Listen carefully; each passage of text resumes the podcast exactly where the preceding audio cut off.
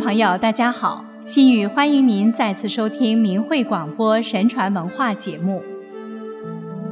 福善祸淫一词出自《尚书》，指行善的人得福，作恶的人遭祸。人人都希望能够得到吉祥平安，有好的未来，没有人愿意自己多灾多难。但如何能够实现这个愿望？福善祸淫，就是在告诫人们，要想得到幸福，必须行善做好人，那样灾祸一定会远离你。而那些好色贪淫之人，他们心中所愿与自身所为却恰恰相反，结果不想得到的厄运频频降临，而想得到的幸福吉祥却远离而去。在这两期节目里。我们来谈一谈一个人在色欲这方面的不同表现所带来的不同结果。上期节目中，我们讲了几个古人能够做到洁身好德、守身如玉而得到福报的小故事。今天再来讲几个因为邪念贪淫而葬送前程，甚至丢掉性命的故事。明朝时，安徽省有位书生杨某。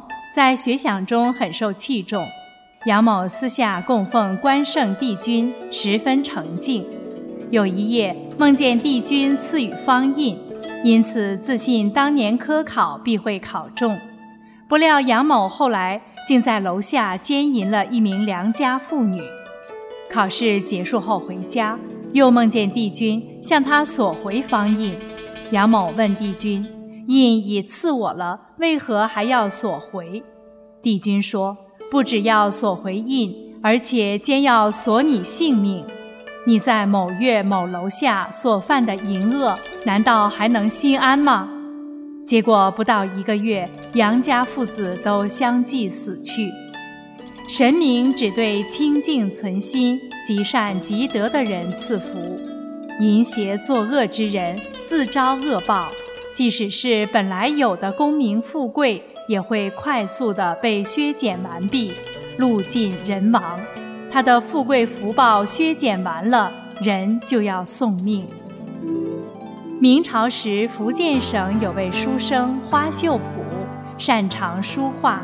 乡里亲友见他少年时就有才学，都说他将来必成大器。他自己也自命不凡。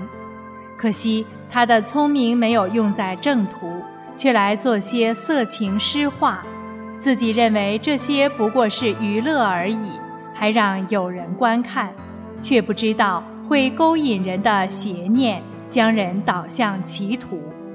一次，他的姨表妹到他家探亲，在浏览了他的书画之后，胡思乱想，两人竟有了不轨行为。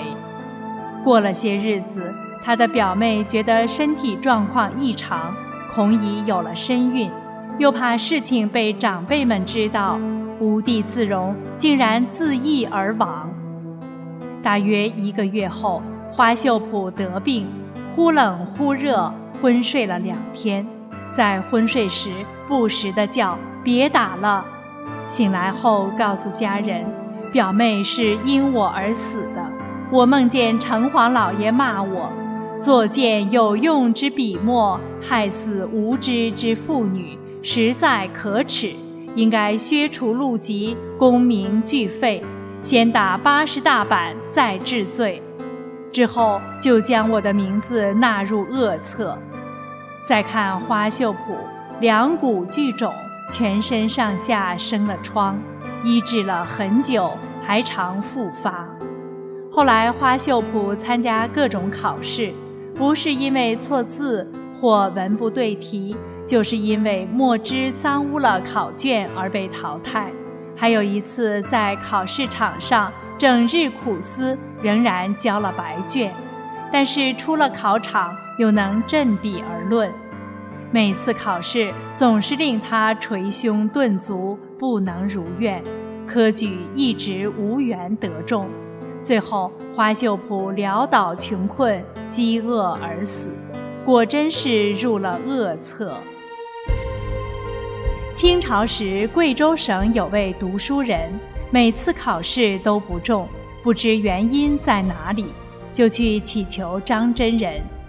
张真人焚香扶张，待查天宝。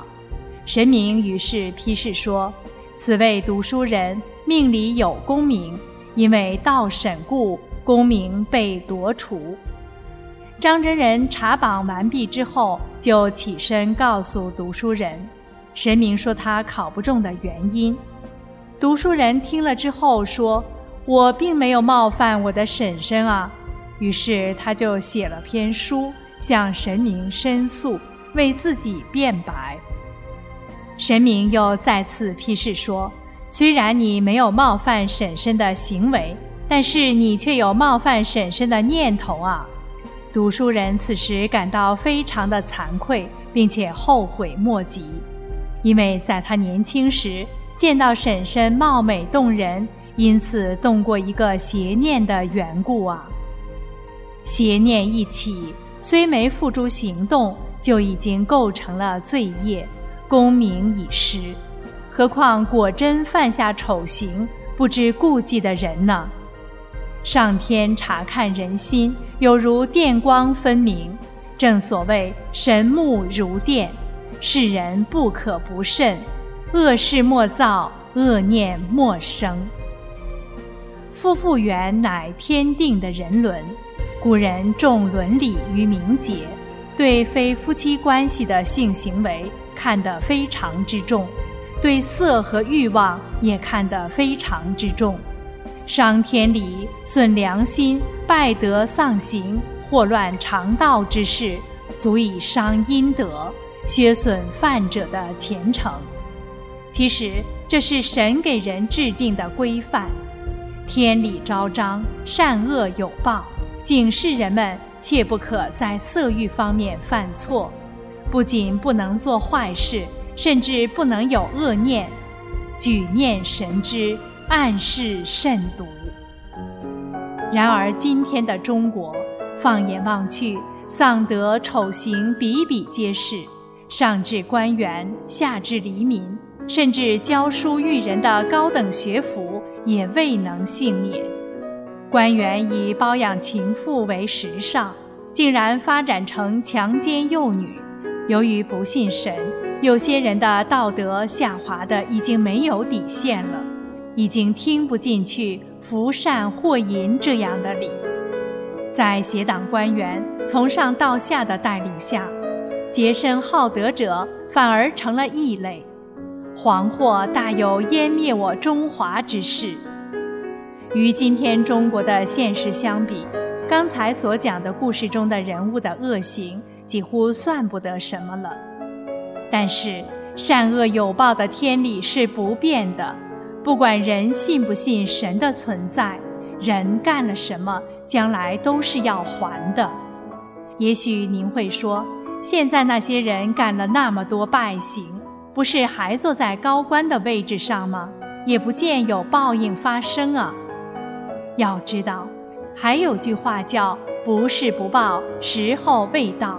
当人已经在无底线的丧尽天良、恶事做绝时，一旦恶贯满盈，甚至超过十八层地狱般的痛苦惩罚，就一定会等着他。所以，千万不能因为如今这邪恶的社会风气和潮流的影响，就让自己无知地跟着做坏事，到头来承受恶果的都是自己。因为不管社会道德如何下滑，上天判定人的标准是不会变的。我们在神传文化节目中反复多次讲了善恶有报的理，就是希望人们能够坚守天理和道德良知，遏制贪欲恶念，不要无知地做下坏事，给自己的未来带来灾祸。要做一个对得起天地良心的堂堂正正的人，那样一定会得到上天的护佑和眷顾。听众朋友，感谢您收听我们今天的节目，下次节目时间再见。